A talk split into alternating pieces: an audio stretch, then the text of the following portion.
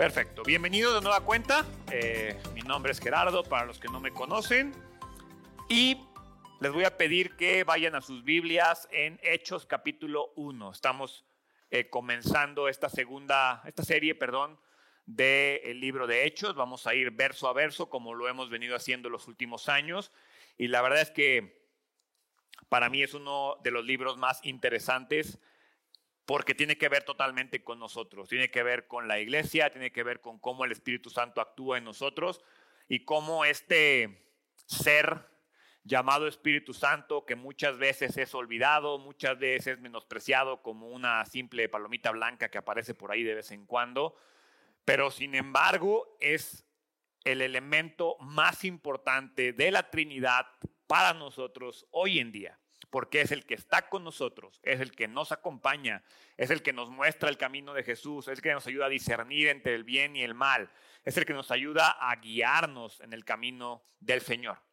Entonces, a veces lo dejamos de lado, pero, pero Jesús mismo lo dijo, les conviene que me vaya, porque entonces vendrá el Espíritu.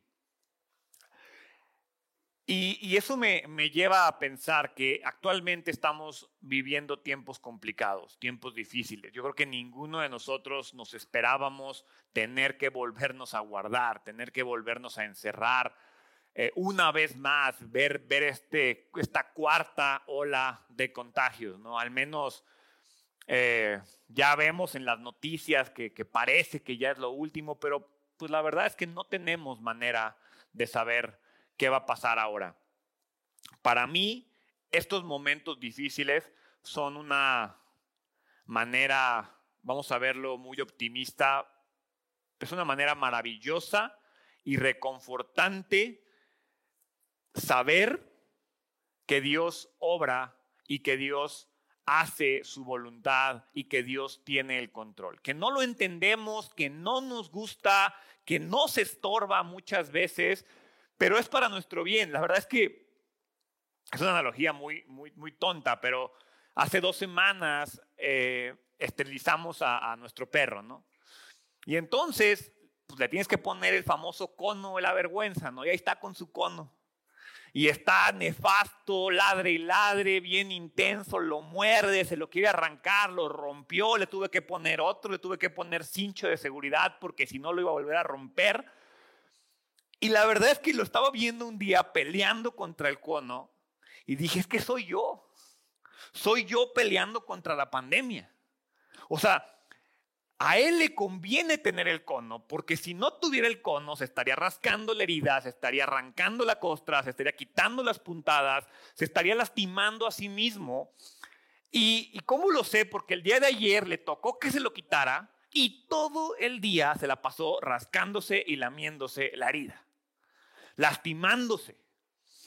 Ahora, no estoy diciendo que Dios nos mandó la pandemia por, porque si no yo me hubiera lastimado. No, no, no, no sé por qué lo hizo. Yo creo que Dios tiene una razón muy específica para cada uno de nosotros. Lo que sí sé es que lo hizo porque era lo más conveniente para una razón que como mi perro, yo no entiendo. Mi perro no entendía por qué le puse el maldito cono ese en la cabeza. Solo sabía que le estorbaba, solo sabía que le molestaba y solo sabía que no estaba cómodo con él. De la misma manera que yo hoy me estorba la pandemia, me estorba el cubrebocas, me estorba no hacer fiestas, me estorba no poder viajar, me estorba la vacuna, me estorba todo lo que está pasando hoy en día. Pero lo único que me puede de una manera como creyente reconfortar y maravillar a la vez es que yo sí puedo entender que Dios lo está haciendo por una razón.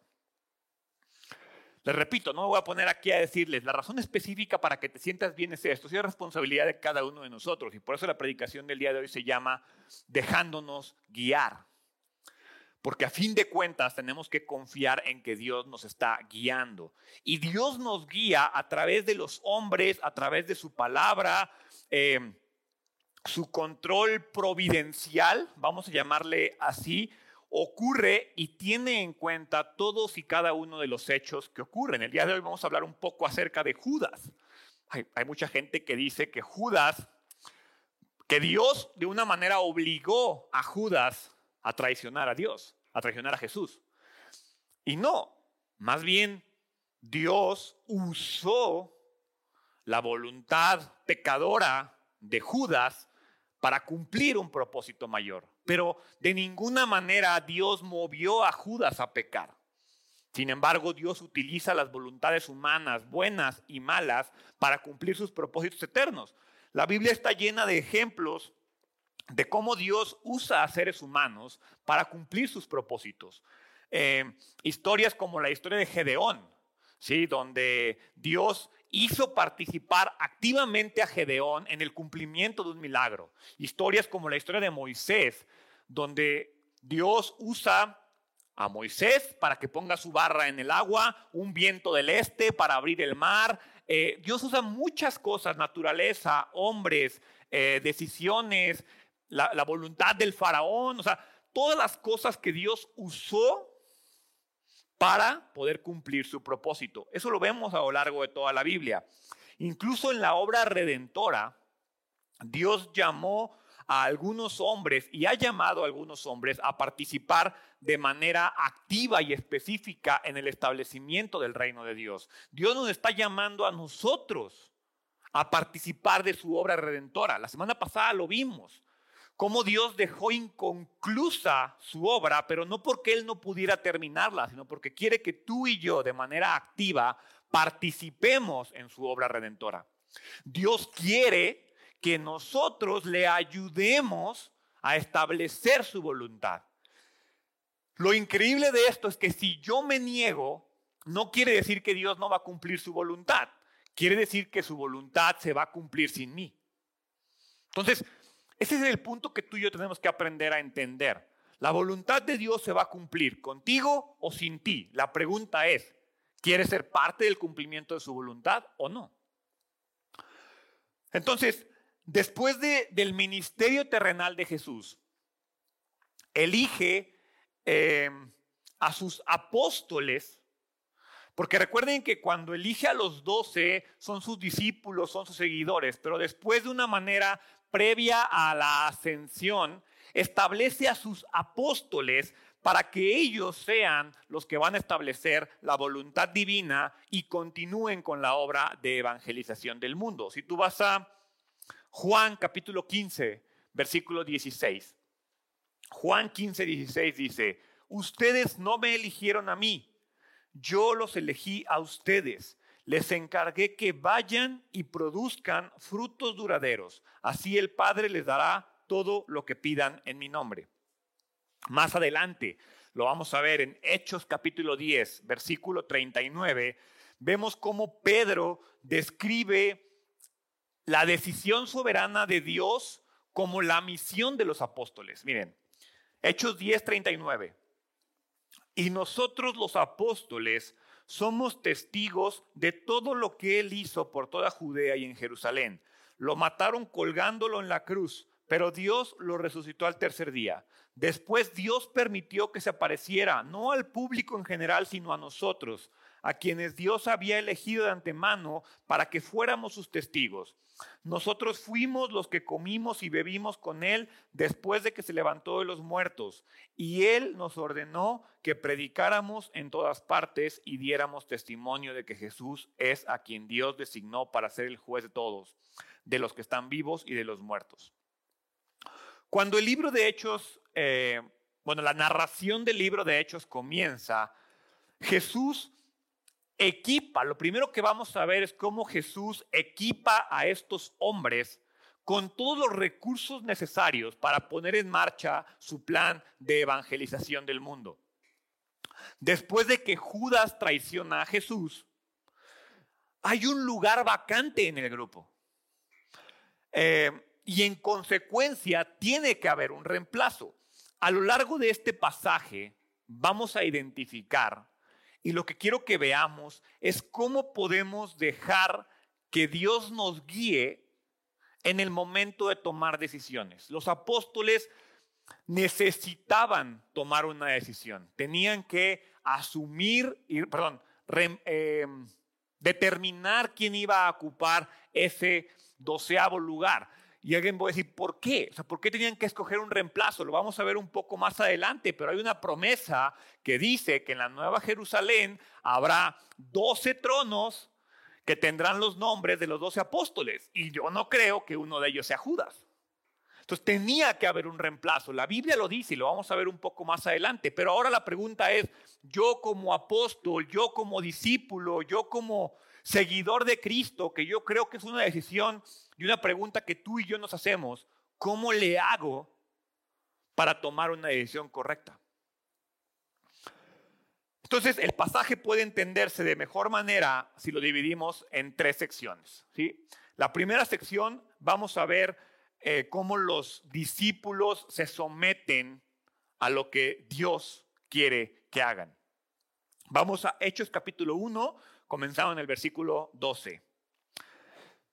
Después los apóstoles regresaron del Monte de los Olivos a Jerusalén, a un kilómetro de distancia. Cuando llegaron, subieron a la habitación de la planta alta de la casa donde se hospedaban. Estos son los nombres de los que estaban presentes. Pedro, Juan, Santiago, Andrés, Felipe, Tomás, Bartolomé, Mateo, Santiago el hijo de Alfeo, Simón el celote y Judas el hijo de Santiago. Todos se reunían y estaban constantemente unidos en oración junto con María, la madre de Jesús, varias mujeres más y los hermanos de Jesús. Durante aquellos días cuando aproximadamente 120 creyentes estaban juntos en un mismo lugar. Pedro se puso de pie y se dirigió a ellos. En su encargo final, antes de la ascensión, Jesús le ordenó a los apóstoles una cosa. Les dijo, esperen en Jerusalén.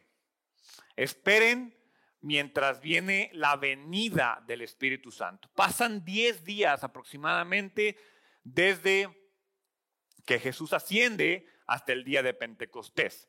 Ese momento es un momento de espera. Dios los manda a esperar. Ahora, ve lo que dice Lucas 24, 49. Es Jesús hablando antes de la ascensión. Ahora enviaré al Espíritu Santo, tal como lo prometió mi Padre, pero quédense aquí en la ciudad hasta que el Espíritu Santo venga y los llene con el poder del cielo. Ellos pudieron estar tentados a ir y hacer su voluntad, a ir y cumplir con las promesas que Dios les había dado, a ir y cumplir la encomienda. Ellos estaban motivados, acaban de ver a Cristo resucitado. Y Dios les dice, esperen, esperen que yo los tengo que equipar, esperen que yo les tengo que dar algo. Era necesario que esperaran porque Jesús había dejado claro que el Espíritu no se podía dar hasta que Él hubiera regresado al Padre. Entonces, ellos debían esperar que Jesús estuviera con el Padre para que entonces el Padre nos enviara al Espíritu Santo. Los once apóstoles restantes, varias mujeres, dice la Biblia, y María, la madre de Jesús, y los hermanos de Jesús se reúnen en la planta alta donde se hospedaban. Eso es lo que acabamos de leer. Los hermanos de Jesús, de los que habla aquí, quiero hacer ese paréntesis, son sus hermanos biológicos es decir, los hijos de María y los hijos de José. En el Evangelio de Marcos, específicamente, no lo vamos a leer, pero en el capítulo 6, versículo 3, se mencionan los nombres de los hermanos de Jesús, que es Jacobo o Santiago, José, Judas y Simón. Santiago y Judas son los escritores de las epístolas de Santiago y de Judas, ocupan un lugar prominente en, el Nuevo Testamento, pero los hermanos biológicos de Jesús son Santiago, José, Judas y Simón. Santiago fue el primer jefe de la iglesia de Jerusalén y él escribió, como les dije, la epístola que lleva su nombre. Ellos se convirtieron después de su escepticismo inicial. Si, recuerdan en el Evangelio de Juan, hay una parte en la que dice que ni aún sus hermanos creían en él. A pesar de que sus conversiones, las conversiones de los hermanos de Jesús no se encuentran registradas en el texto bíblico, ellos se volvieron devotos seguidores de su hermano, devotos seguidores de Cristo, a quienes reconocieron finalmente como Señor, como Dios, como Salvador y asumen un rol protagónico de una otra manera en el establecimiento de la iglesia primitiva. Todos los reunidos se encontraban en ese momento en oración. Y eso es muy importante. Dice ahí que había unidad espiritual. Para mí, ese es el elemento que muchas veces falta en las iglesias. En las iglesias modernas me refiero. Porque aquí vemos cómo estos 120 creyentes se encontraban reunidos. Ese es el elemento que siempre sobresale en la iglesia primitiva. Esa comunión tan fuerte y tan sorprendente que aparece en la iglesia primitiva, que pasa hoy en día que lo, lo hemos platicado todo este tiempo durante la pandemia. ¿Qué tan preocupado te encuentras de tu hermano creyente? ¿Qué tanto sabes de la persona que normalmente estaba contigo los domingos y ahora no está?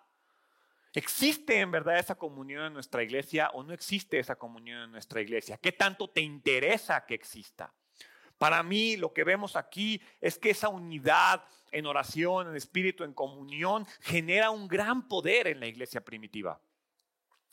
Unidos en oración para mí es una poderosa expresión que denota persistencia, denota amor, denota fortaleza. Algunos creen que ellos se encontraban orando por la venida del Espíritu Santo, pero no hay nada que nos indique eso. Ellos se encontraban simplemente orando, adorando, honrando a Dios, porque Dios les dijo, espera. Para mí en este momento Dios nos está diciendo, iglesia identidad, esperen.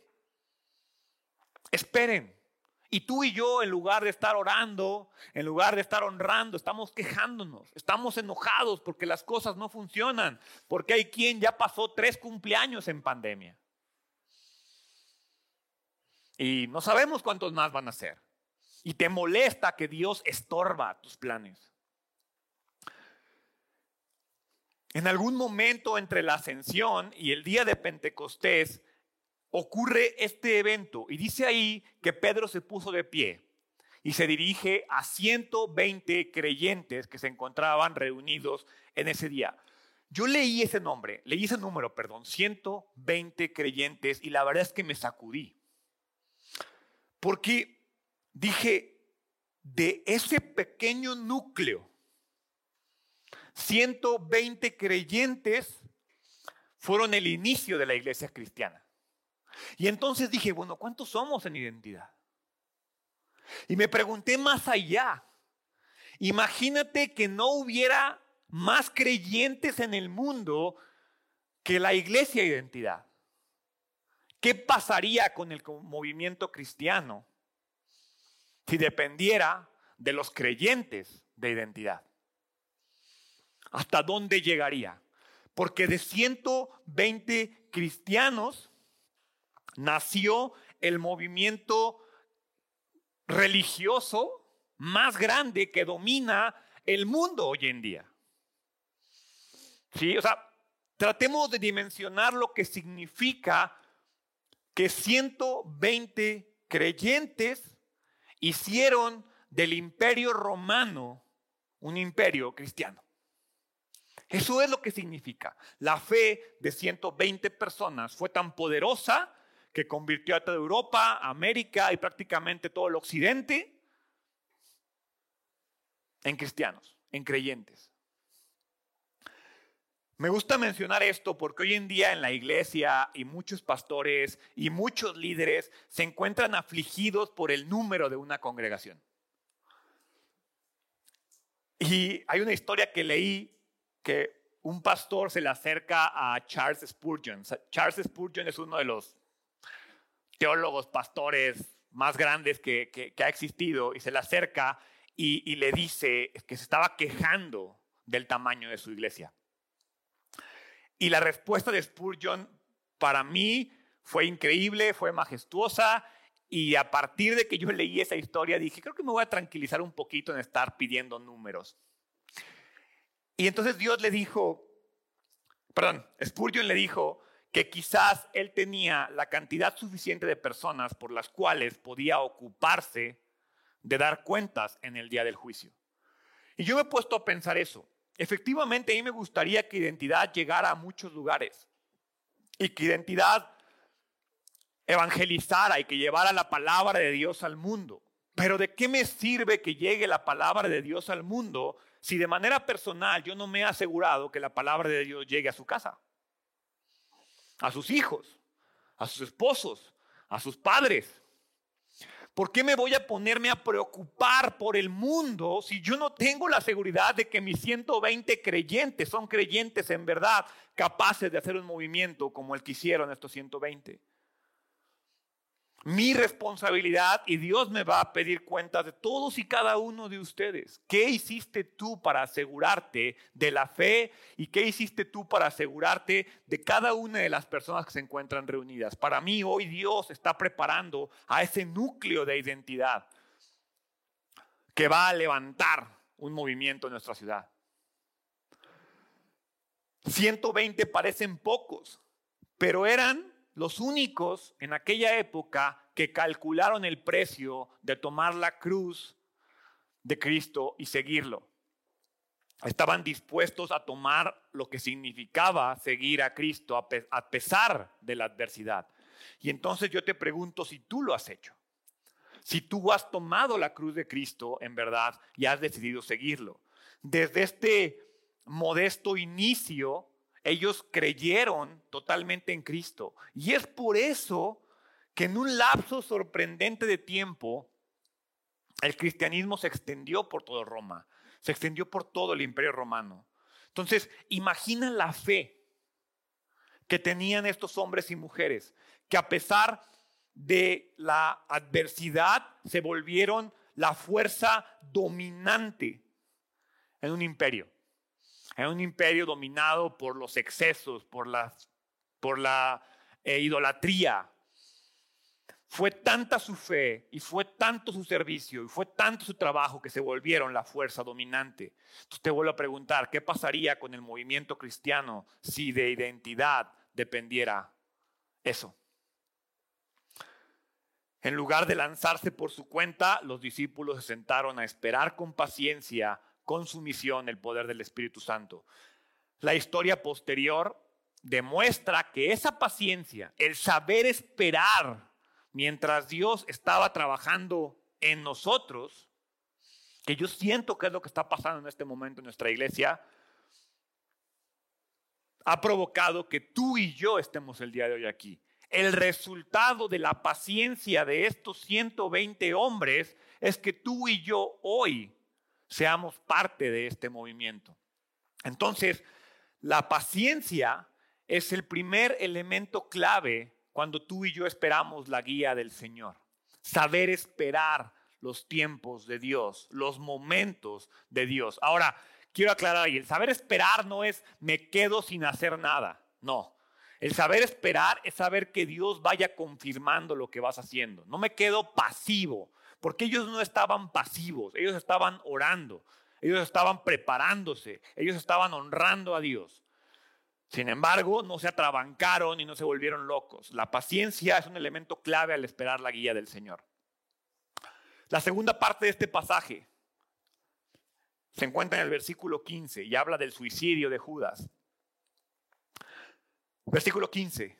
Durante aquellos días, cuando aproximadamente 120 creyentes estaban juntos en un mismo lugar, Pedro se puso de pie y se dirigió a ellos. Hermanos, les dijo, las escrituras tenían que cumplirse con respecto a Judas, quien guió a los que arrestaron a Jesús. Esto le predijo hace mucho tiempo el Espíritu Santo cuando habló por medio del rey David. Judas era uno de nosotros y participó con nosotros en el ministerio. Judas había comprado un campo con el dinero que recibió por su traición. Allí cayó la cabeza, se le reventó del cuerpo y se le derramaron los intestinos. La noticia de su muerte llegó a todos los habitantes de Jerusalén y ellos le pusieron a ese lugar el nombre arameo Aseldama, que significa campo de sangre. Esto estaba escrito en el libro de los Salmos, continuó Pedro, donde dice que su casa quede desolada y que nadie viva en ella. También dice que otro tome su lugar. El gozo de los reunidos, esa, esa experiencia de oración, de, de fe que estaban teniendo en ese momento, fue atenuado, fue interrumpido por una reflexión triste que hace Pedro. Obviamente a veces pensamos en Judas como ah, un traidor, pero Judas era un amigo. Judas era un miembro querido del grupo, era de una manera eh, interesante, era el miembro en el que más confiaban, por eso él manejaba el dinero. Entonces imagínate lo que para ellos representó la traición de Judas. Entonces, esta trágica hipocresía, este suicidio de Judas, seguramente fue un momento doloroso para los apóstoles. ¿Alguna vez te has preguntado por qué es importante abordar el tema de el reemplazo de Judas? ¿Por qué la Biblia se detiene a hablar del reemplazo de Judas? Si no hablara del reemplazo, tú hubieras pensado alguna vez, bueno, ¿y quién ocupó ese lugar? Yo creo que no haríamos, o al menos de manera personal, yo no creo que seríamos como conscientes de pensar en, en ese número 12, el apóstol 12. ¿Quién es el apóstol 12? ¿Por qué no solamente esperar que la obra evangelizadora recayera en los 11 apóstoles restantes? Ve a Marcos. Marcos capítulo 19, perdón, Mateo. Mateo 19, 28. Jesús contestó, les aseguro que cuando el mundo se renueve y el Hijo del Hombre se siente sobre su trono glorioso, ustedes, les está hablando a los doce, que han sido mis seguidores, también se sentarán en doce tronos para juzgar a las doce tribus de Israel. ¿Quién? ¿Quién iba a ocupar el duodécimo trono? Pedro comienza afirmando un mensaje de parte de Dios. Pedro asegura a los creyentes que a pesar de la traición de Judas, la palabra de Dios se estaba cumpliendo. Eso es bien importante. La palabra de Dios predijo la traición. La traición de Judas en realidad fue parte del plan soberano que predijo Jesús, que predijo el Antiguo Testamento. Y aunque fue contado como un apóstol en un momento del ministerio de Jesús, Judas nunca fue salvo. Esa parte es muy importante que la tengamos presente. Si tú lees Juan capítulo 6, versículo 64, Juan 64 dice, pero algunos de ustedes no me creen. O sea, Jesús ya está hablando de Judas. Algunos de ustedes no me creen. Pues Jesús sabía desde un principio quiénes eran los que no creían y también quién lo traicionaría. Si te saltas al versículo 70, entonces Jesús dijo, yo los elegí a ustedes doce. Fíjate lo que dice ahí, yo los elegí a ustedes doce, pero hay uno de ustedes que es un diablo. Se refiere a Judas, hijo de Simón Iscariote, uno de los doce, quien más tarde lo traicionaría. Uno de los doce. Judas fue colocado entre los apóstoles, pero no fue puesto para traicionar.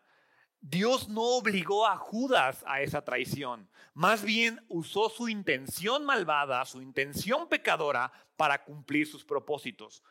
Judas para mí, de una manera personal, representa el más grande ejemplo de una oportunidad desperdiciada había tenido el raro privilegio que solo 12 hombres tuvieron. El privilegio de vivir y el privilegio de ministrar durante tres años con Cristo nuestro Señor. Tuvo la misma oportunidad convincente, la misma oportunidad abrumadora para llegar a la fe en Cristo, la misma que tuvieron los otros once. No hubo un trato diferente con Judas. Pero sus motivos para seguir a Jesús fueron el problema. Lo que me lleva a preguntarte cuáles son tus motivos. ¿Alguna vez te has preguntado cuáles son tus motivos? ¿Por qué, por qué sigues a Jesús? ¿Sí? De manera personal, dice ahí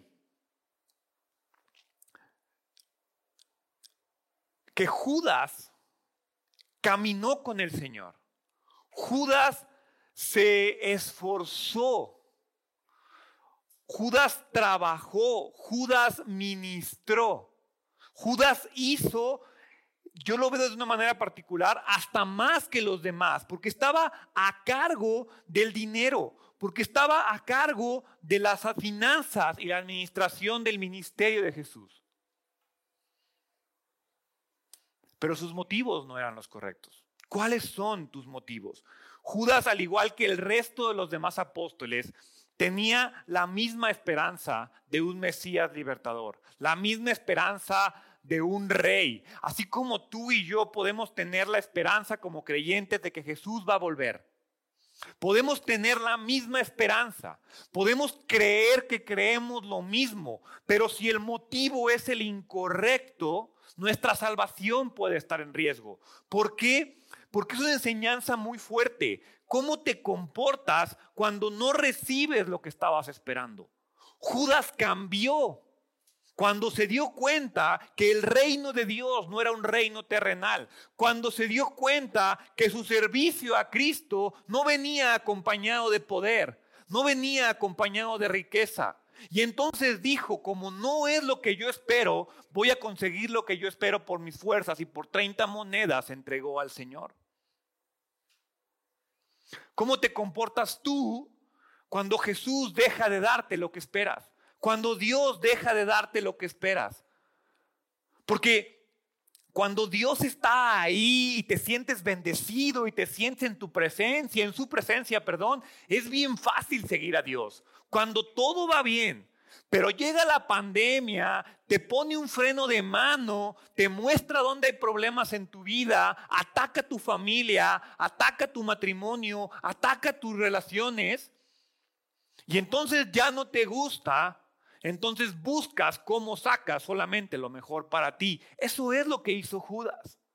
La vida de Judas llegó a ese clímax condenatorio cuando en un punto dijo, esto no va a ningún lado.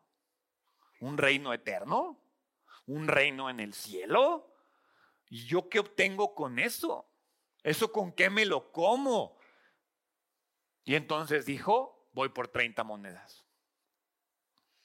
¿Alguna vez has hecho eso?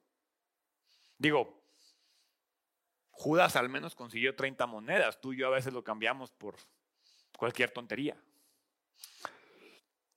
Y entonces Judas llega a este punto de traición, pero ese punto condenatorio, cuando él se da cuenta de lo que hace, cuando se da cuenta de, de lo que ocurre, llega al suicidio. Y Lucas se refiere a Judas como el comprador de un terreno. Y, no es cierto, no, no, no es tanto que fuera el comprador, porque en realidad Judas no compró el terreno, sino que más bien, si recordamos cuando Judas eh, entrega a Jesús, después se arrepiente, bueno, no se arrepiente, para mí no es arrepentimiento, es remordimiento, va y regresa el dinero.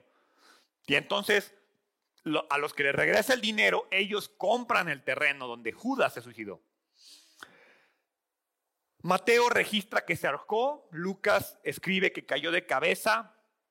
No es una contradicción, sino es un complemento. Judas se ahorca, al final su cuerpo cae, se rompe la cabeza, dice ahí que los intestinos se esparcen.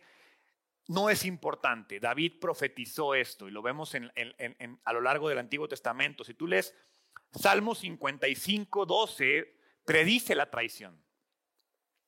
No es un enemigo el que me hostiga eso podría soportarlo. No son mis adversarios los que me insultan con tanta arrogancia. De ellos habría podido esconderme. En cambio eres tú, mi par, mi compañero y amigo íntimo.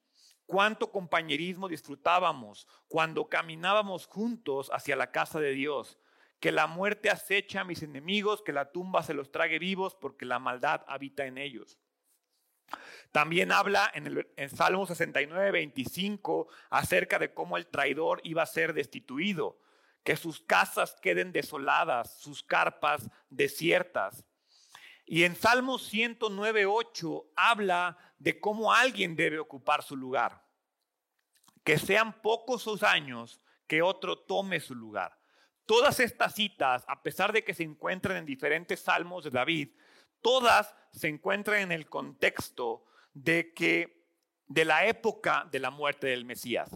Y el Espíritu Santo afirma claramente que Judas es esta persona que lo iba a traicionar, esta persona que iba a ser destituida y esta persona de la cual alguien debe ocupar su lugar. Pedro usa la prueba más convincente que tiene para demostrarle a los 120 creyentes que alguien debía ocupar el lugar de Judas. Son las escrituras.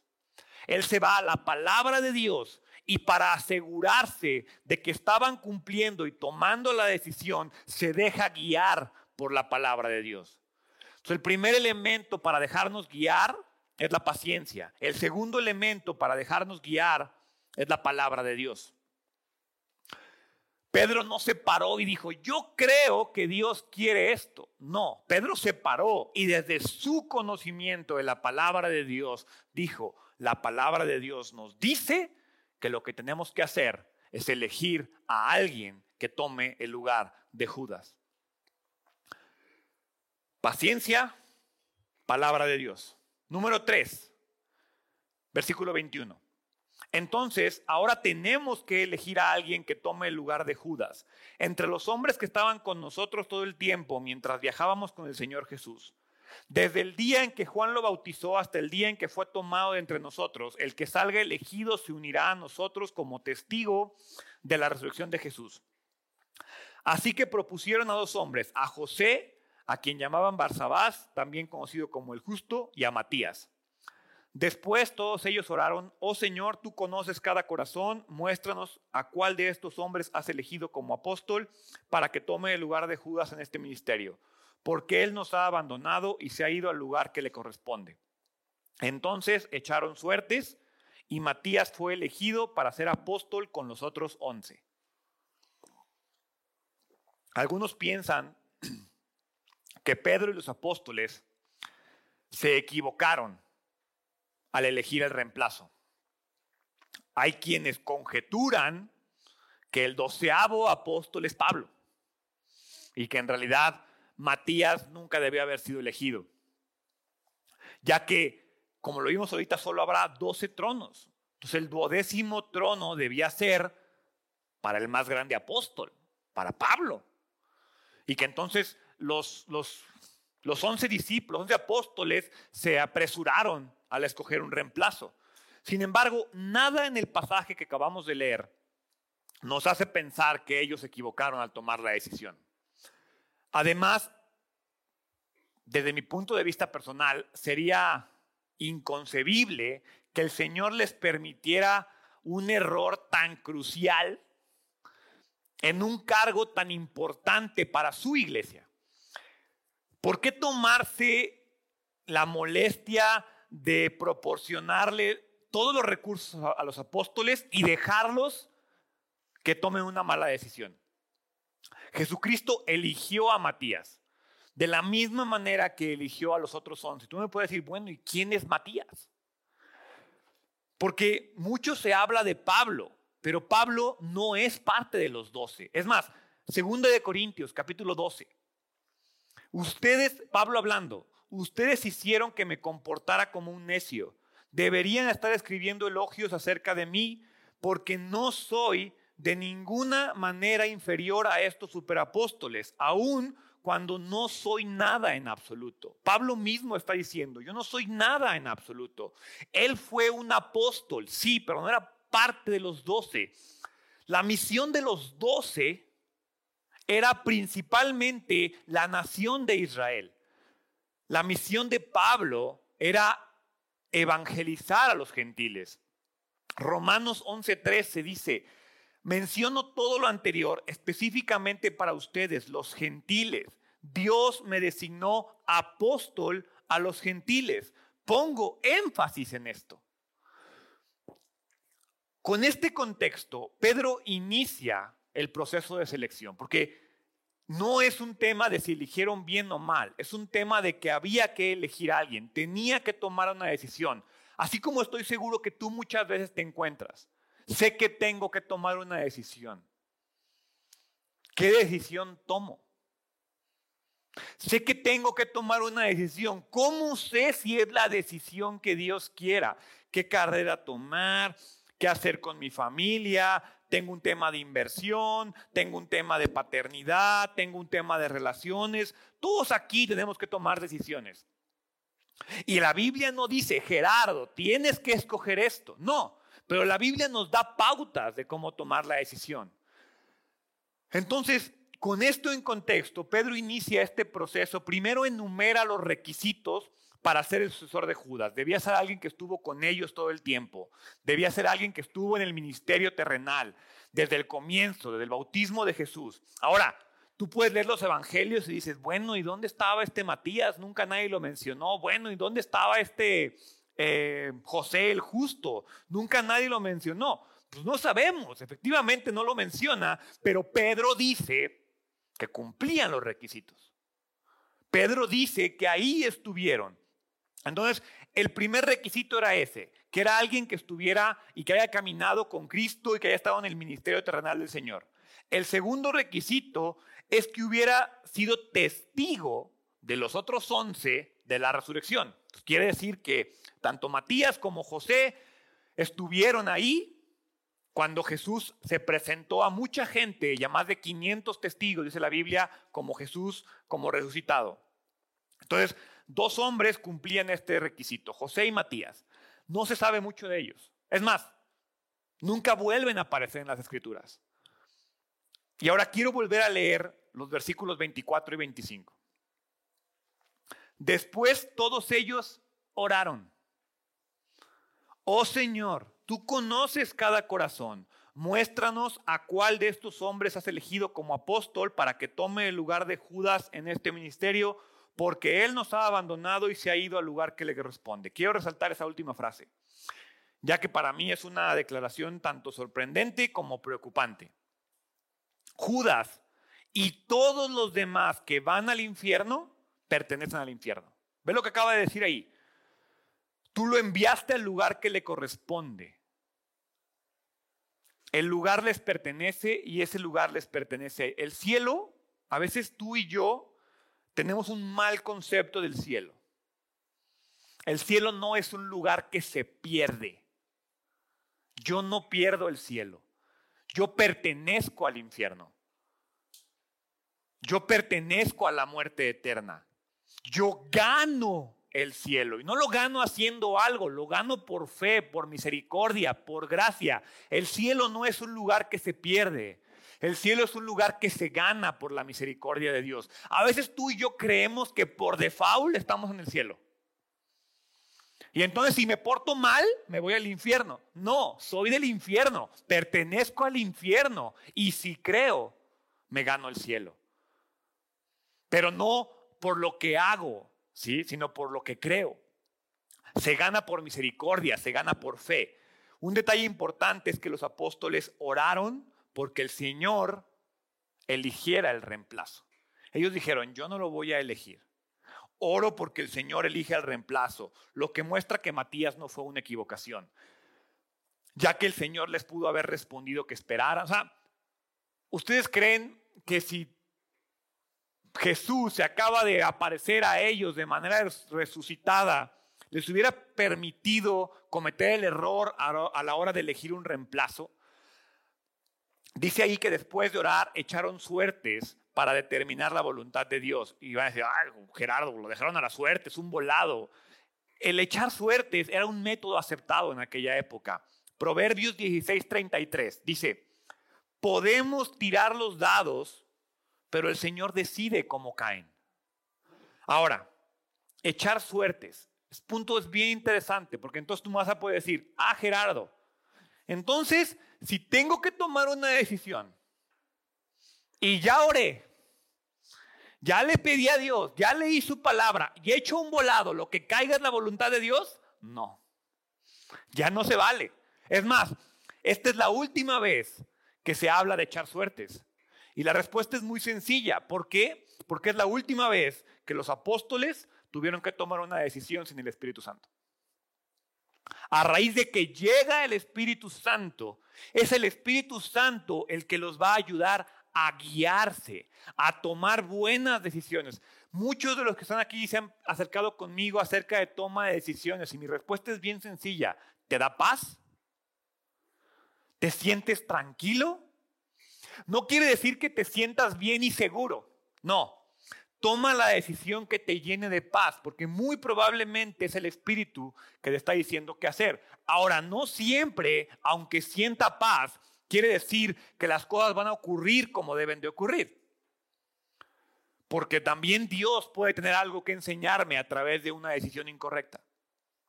Sin embargo, en este punto vemos que la suerte cae sobre Matías, que significa regalo de Dios. Y con su elección se terminó este proceso de preparación de la iglesia. Es la última gran elección. Ahora todo está listo para el nacimiento de la iglesia en el día de Pentecostés.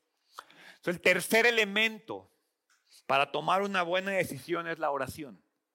Esos son los tres elementos que nos van a guiar a tomar buenas decisiones y a dejarnos guiar. Paciencia, palabra de Dios y la oración. Y miren, aunque no leemos nada más acerca de Matías, no debemos asumir que fracasó como apóstol.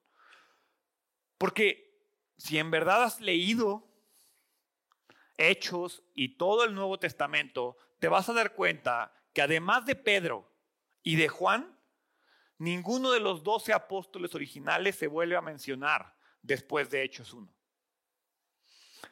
Por lo tanto, no fue Matías un fracaso más grande que Mateo, que Andrés, que Tomás.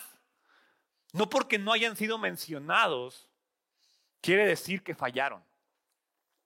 Al final, yo no creo que me deba preocupar como creyente o atormentar como creyente si Matías fue lo correcto o no.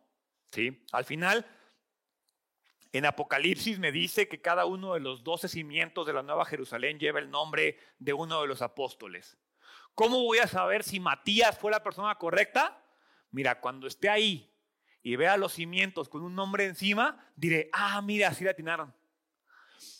Igual y me encuentro otra cosa. Igual y dice Pablo, igual y dice sin nombre, o igual le dice vacante. No tengo idea qué va a decir. Y no me debe de preocupar. Porque al final de cuentas no se trata de si tomaste la decisión correcta o no. Se trata de si tomaste la decisión conforme a lo que Dios te dice que hagas. Porque si tú tomaste una decisión pacientemente, orando y con la palabra de Dios, no te preocupes si fue la correcta o la incorrecta. Permanece tranquilo de que lo hiciste de la forma correcta. Dios va a respaldar nuestras decisiones. Lo que más me gusta de este pasaje es eso. Nunca se aclara si Matías fue la correcta o la incorrecta. Nunca te dice si se debían de reemplazar o no. Lo único que te dice es un manual de cómo tomar decisiones. Solo nos resta creer que todas las cosas se pusieron en el lugar donde Dios quería que estuvieran. Miren, a veces nos preocupamos por la toma de decisiones, a veces nos preocupamos por si estamos tomando la decisión de la manera correcta. Yo lo único que te puedo decir es que tomarías menos decisiones equivocadas, tomarías mejores decisiones si tú antes de tomar una decisión hicieras todo lo que los apóstoles hicieron antes de tomar una decisión. ¿Qué hicieron? Obedecieron. Primero Dios les dijo, estate aquí, aguántame ahí, espérame ahí. Y permanecieron ahí. Número dos, no permanecieron solos, permanecieron en unidad, permanecieron en comunión, estuvieron con sus hermanos, con gente que cree como él. No le fueron a pedir un consejo a su amigo no creyente. No le fueron a buscar qué hacer. No, no. Ellos estaban donde debían de estar con las personas que debían de estar. Número tres, estuvieron en oración. No sé qué hacer. Ora. Número cuatro, se aferraron a lo que la Biblia dice y se aseguraron de cumplir lo que la Biblia dice. Número cinco, muy importante, ellos querían hacer la voluntad de Dios. Ellos no querían hacer su voluntad. Esta decisión la tomaron pensando que era la voluntad de Dios que se tomara esa decisión. Dios siempre va a respaldar eso. Entonces pregúntate, cuando tomas una decisión, ¿quieres hacer la voluntad de Dios o quieres que Dios respalde tu voluntad? Hay una gran diferencia en eso. Los discípulos querían hacer la voluntad de Dios. Tú y yo queremos que Dios haga nuestra voluntad. Número seis, los discípulos usaron el sentido común. Dijeron, pues si tengo que encontrar un reemplazo, pues tiene que ser alguien que estuvo con nosotros. Tiene que ser alguien que nos acompañó. No agarraron al primer pelado que vieron en la calle. ¿sí? ¿Cómo eliges a tu pareja? ¿Cómo eliges a, tu trabajo? Alguna vez platicaba con una persona y le decía, ¿estás seguro que tu trabajo es donde quieres estar? ¿No te gusta cómo hacen las cosas? ¿Sabes que hacen tranzas? ¿Sabes que no hacen las cosas bien? Tú estás eligiendo permanecer ahí. ¿Cómo tomas las decisiones? Ellos, por sentido común, dijeron, a ver, vamos a buscar un reemplazo, pues hay que buscar dentro de los que han estado con nosotros. Número siete, hicieron lo que Jesús les enseñó. Cuando tengas que tomar una decisión, ora. Cuando tengas que tomar una decisión, eh, ve con tus hermanos, está en comunión, obedece a Dios. Y número ocho, los discípulos hicieron lo que podían hacer. Miren, cuando se trata de tomar decisiones, es un tema muy complicado. Porque nos encantaría que Dios nos mandara una galleta de la suerte. O nos dijera en el horóscopo. O que en algún lugar pudiéramos encontrar Gerardo, la persona con la que te vas a casar es. Gerardo, la carrera que tienes que estudiar es. Gerardo, el ministerio del que tienes que estar es. Gerardo, esto. Gerardo, haz lo otro. nos encantaría. Gerardo, invierte tu dinero aquí. Gerardo, este es tu lugar de trabajo. La vida sería tan sencilla si Dios nos mandara galletas de la suerte con lo que tenemos que hacer. Pero al final, no se trata, y, quiero ser muy cuidadoso con mis palabras, porque no es que a Dios no le importe la decisión que vas a tomar. A Dios lo que le importa es cómo tomaste esa decisión. Si tú cumples con ese proceso, porque seamos honestos, muchas veces tomamos decisiones incorrectas y sabes que hay algo ahí que no debíamos de haber hecho. Al final se trata, y quiero que reflexiones, ¿cómo sería tu vida si antes de tomar una decisión hicieras todo esto? Obedecer a Dios, rodearte de personas que creen lo mismo que tú, orar, leer las escrituras, querer hacer la voluntad de Dios, usar el sentido común, ¿sí? hacer lo que Jesús te ha enseñado y hacer lo que puedes hacer mientras confías en Dios. ¿Cómo sería tu vida si tomaras todas tus decisiones basadas en esos principios? Ahora, Gerardo, ¿cómo todas, mis, todas tus decisiones importantes, relevantes? Porque pues a Dios no creo que esté así como que muy preocupado por la ropa que me puse el día de hoy. O que desayuné. Pero a Dios sí le importa cómo voy a guiar a mi familia. A Dios sí le importa si el día de hoy decidí venir a la iglesia o no. Si el día de hoy decidí estar en casa o no. Si el día de hoy me cuidé, si el día de hoy serví, si el día de hoy oré. Eso le importa a Dios. ¿Cómo tomé mis decisiones? Deja de preocuparte por qué decisión tomar. El objetivo del día de hoy es que entendamos que lo que a Dios le importa es cómo tomo mi decisión. Si al final yo tomé mi decisión conforme a estos parámetros, ten la seguridad de, como dice la Biblia, todas las cosas les ayudan a bien a los que en Él creen. No quiere decir que todas tus decisiones van a ser correctas. Porque estoy seguro que alguien aquí me puede decir, Gerardo, yo he tomado decisiones basadas en esos principios y no me fue bien. No, pero te aseguro que aprendiste algo. Te aseguro que algo cambió en tu vida con respecto a eso. Probablemente es una lección que debiste de haber aprendido. Entonces, vamos a bajarle tres o cuatro rayitas a qué decisión tomar y empecemos a caminar tranquilos en el proceso de la toma de decisiones. Si tú y yo aprendemos a tomar decisiones basados en lo que dice la Biblia, vamos a tener una vida más tranquila a la larga, a futuro. Es un proceso. no quiere decir que todas mis decisiones van a ser de bendición y amén, gloria a Dios, porque pues yo no sé qué pasó con Matías. Yo no sé a cuántos convirtió Matías. Yo no sé si hay un Matías en algún lugar del mundo o si en la Biblia o si al final de los tiempos va a haber un trono con el nombre de Matías. Porque al final de cuentas Dios no le interesa enseñarnos si Matías fue o no la decisión correcta. A Dios lo que le importa es que aprendamos a tomar decisiones. Entonces, el día de hoy quiero que hagas eso. Quiero que te enfoques en cambiar la manera en la que tomas decisiones. Y que con paciencia, con la palabra de Dios y con oración, hagas lo que puedes hacer. Si no lo puedes hacer, créeme que no es la voluntad de Dios. Dios nunca te va a poner a hacer algo más de lo que puedes hacer. Ahora, si sí lo puedes hacer y no lo quieres hacer, es otra cosa diferente. Dios lo que quiere es que hagamos lo que podemos hacer desde donde estamos y con los elementos que tenemos en la mano, porque Dios siempre nos va a capacitar para tomar las decisiones que tenemos que tomar. Y jamás va a contradecir su palabra.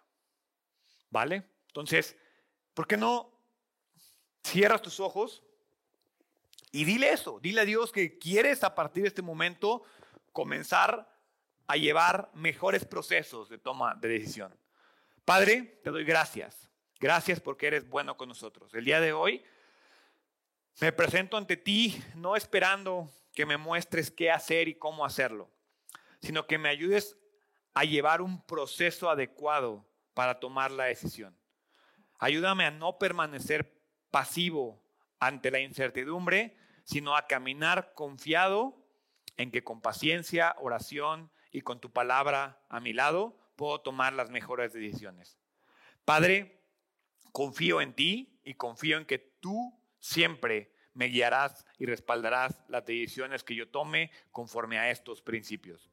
Sé que no siempre las cosas saldrán como yo quiero, pero sé que tu voluntad se cumplirá si yo busco hacerla en mi vida. Dios establece tu reino en mi corazón y cumple tu voluntad en mi vida y en la vida de mis hermanos. En el nombre de Jesús. Amén.